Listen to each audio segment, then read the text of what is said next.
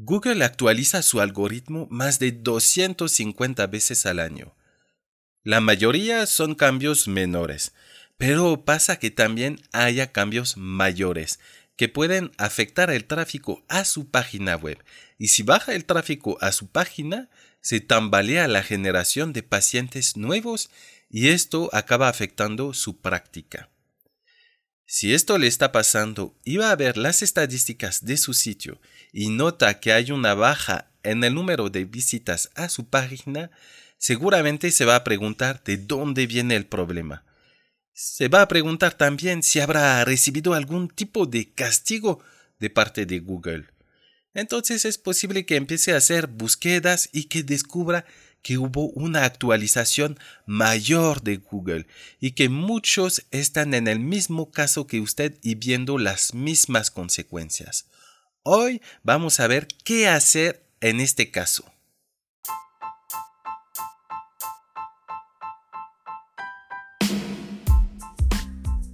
Hola y bienvenidos a nuestro nuevo capítulo de Marketing para Médicos. En este podcast hablamos de técnicas y consejos prácticos para mejorar el marketing de su consulta, aumentar sus ganancias y llevar la experiencia de sus pacientes a otro nivel. Soy Jean-Yves el director de drkickstart.com.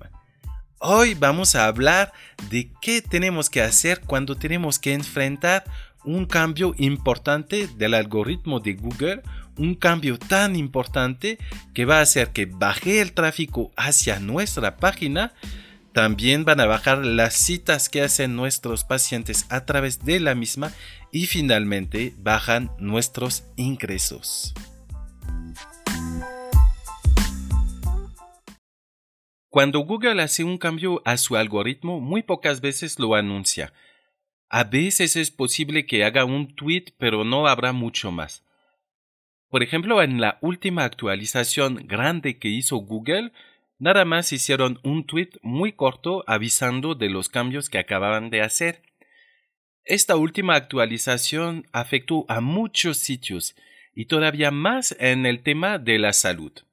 Así que es posible que su sitio haya sido afectado por esta actualización. Ahora, si han perdido tráfico a su sitio, si ya nota que ya no hay tanto tráfico que entra a su sitio, aún así, lo más probable es que no sea una penalidad individual de Google. Lo más probable no es que Google tenga algo que decir en contra de su sitio. Para verificarlo, lo primero que deben de hacer es entrar a una herramienta de Google que se llama Google Search Console. Si ya no está dado de alta en este servicio de Google, lo pueden hacer y si necesitan ayuda, les invitamos a comunicarse con la agencia que gestiona su página web o bien con cualquier persona que haya diseñado su página y ellos podrán ayudarlos. Una vez que entro a esta herramienta de Google Search Console, en la en el menú izquierdo hay una barra y aquí van a buscar acciones manuales, un menú que diga acciones manuales. Y si no hay nada en este menú, significa que su sitio no está penalizado. Ahora bien, si nota una baja en el tráfico de su sitio, no significa que su sitio sea malo, sino que Google piensa que otros sitios en este momento ya se han vuelto más relevantes. Así que lo que necesitamos hacer es hacer que su sitio vuelva a ser relevante con la visión que tiene Google de lo que debe ser un buen sitio en un tema específico.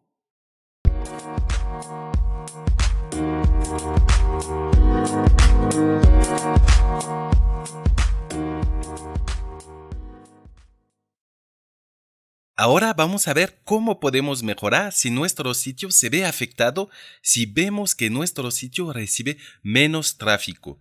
Lo primero que hay que hacer es hacer una auditoría técnica de su sitio. Y eso simplemente porque si queremos estar hasta arriba en los motores de búsqueda, debemos de tener Google contento. Debemos de cumplir técnicamente con los requerimientos que tiene Google para mostrarnos hasta arriba en los resultados. Para ello vamos a regresar a usar esta misma herramienta de la que les hablaba, que se llama Google Search Console. Y aquí vamos a buscar cualquier error que nos pueda indicar Google. Un error no forzosamente significa que vamos a desaparecer de Google o ya no aparecer en los resultados de búsqueda, pero puede afectar el tráfico que recibimos. Así que eso es muy importante. No forzosamente vamos a desaparecer, pero puede que un error nos haga aparecer detrás de nuestros competidores. Y por lo general lo que nos va a arrojar Google Search Console son errores técnicos. Así que es importante mejorarlos si es que tenemos errores, porque también estos errores de alguna forma van a afectar la experiencia de nuestros pacientes. En segundo punto, vamos a hablar de los factores exteriores a nuestro sitio. No forzosamente todo lo que hacemos técnicamente en nuestro sitio, sino todo lo que hay alrededor. Y eso incluye los enlaces que tenemos hacia nuestro sitio, es decir, otras páginas web que hablan de nosotros, de nuestra consulta, y tienen un enlace hacia nuestra página. Eso es una. Vamos a checarlos, ver de dónde vienen, si hay un error por ahí. Y también vamos a ver algo que puede ser muy importante, del que ya hemos hablado en otros capítulos, que es de la experiencia que tienen los pacientes en nuestro sitio e especialmente con un especial enfoque sobre la experiencia en dispositivos móviles. Tal vez esto no afecte directamente el ranking de nuestro sitio, pero nos ayuda a entender cómo se muestra el sitio en general y cómo podemos mejorar la experiencia del paciente para aumentar, para mejorar nuestro ranking. Así que como consejo les diría que es importante hacer este tipo de audit, de auditar su sitio cada tres meses, idealmente cada mes, para poder detectar cualquier error antes de que afecte la experiencia de nuestros pacientes y por ende nuestro ranking en los motores de búsqueda.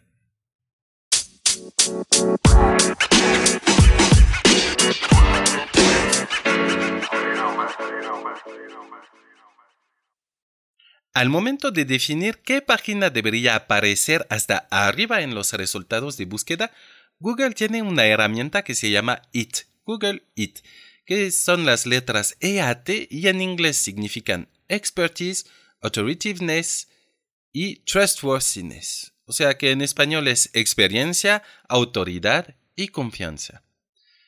Esta herramienta de Google It es muy importante en el sector salud porque es una categoría que cuida mucho Google ya que los resultados que arroja el motor de búsqueda puede afectar la vida de los usuarios.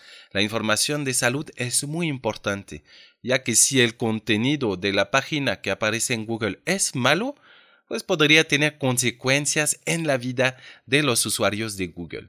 Hay algunos eh, sectores así que Google cuida mucho, por ejemplo hay otro que es el sector financiero, porque igual si yo recibo información financiera, por ejemplo, de un instrumento para eh, poner capital, y que la información es mala, las consecuencias pueden ser graves para mí como usuario de Google.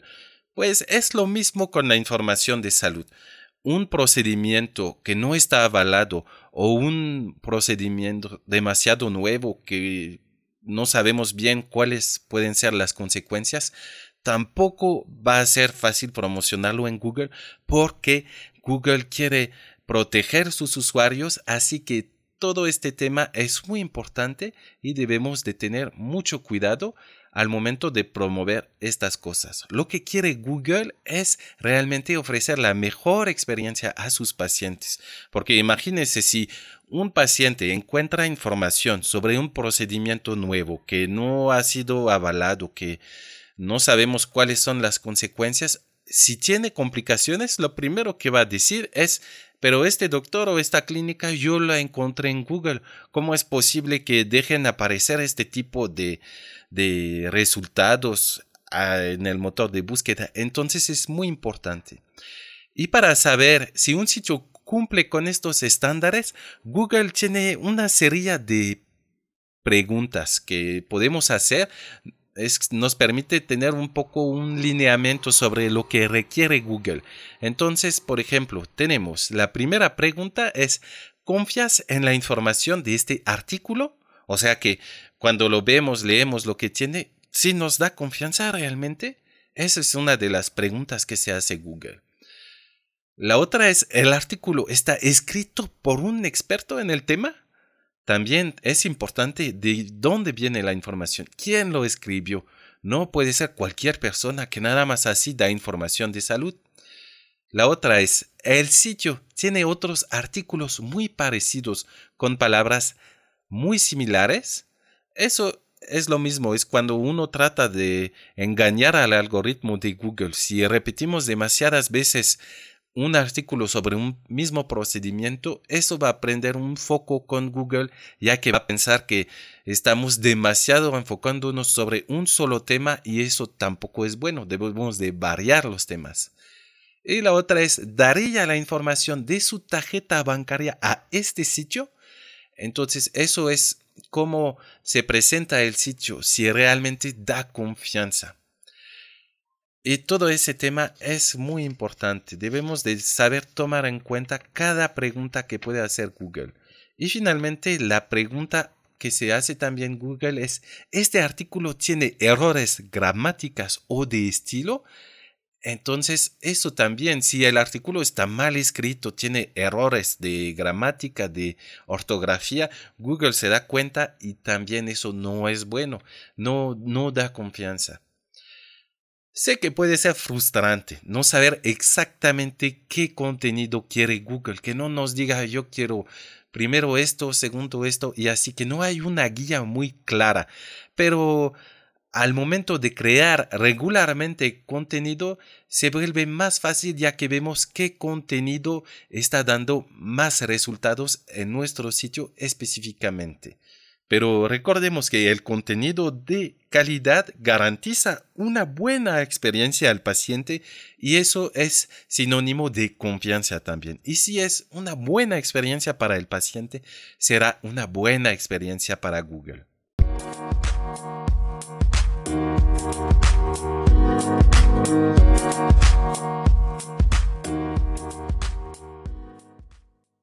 Una vez que hemos hecho nuestra auditoria y que contestamos las preguntas que hicimos justamente antes, vamos a poder hacer una lista de las acciones correctivas que debemos hacer para mejorar nuestro ranking en Google, para adaptarnos a estos cambios.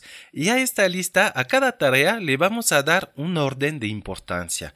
Así vamos a ir haciendo en prioridad las que mayor importancia tienen. Y una vez que hemos hecho eso, vamos a seguir creando contenido de calidad para que Google vea que seguimos creando, que le damos importancia a todo este tema. Y una fuente de inspiración muy grande para seguir creando contenido de calidad es contestar las preguntas que nos hacen los pacientes.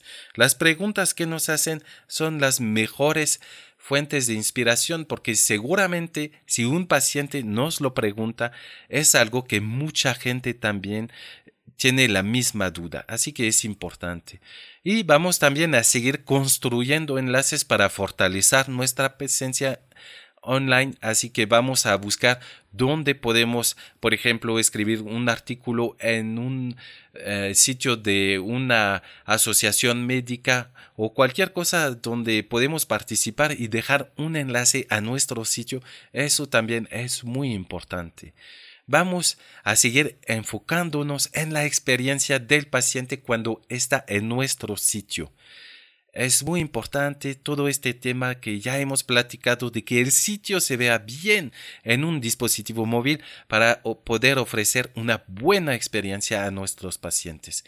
Y también algo muy importante es revisar regularmente las reseñas que dejan nuestros pacientes en Internet, principalmente las reseñas que vemos en Google, claro, pero también en Facebook esos son los principales lugares donde vamos a encontrar reseñas de nuestros pacientes y ver qué, información nos dan, qué es lo que les gustó, qué es lo que no les gustó y así nosotros poder rectificar nuestra consulta. Todo eso de estar hasta arriba en los resultados de motores de búsqueda no es una sola cosa. No es tan fácil, es un conjunto de todos esos elementos. Así que no debemos cuidar nada más un elemento, sino tomar una visión global de nuestra presencia en línea, una visión global de nuestro sitio y ajustarlo correctamente para poder ofrecer la mejor experiencia a nuestros pacientes.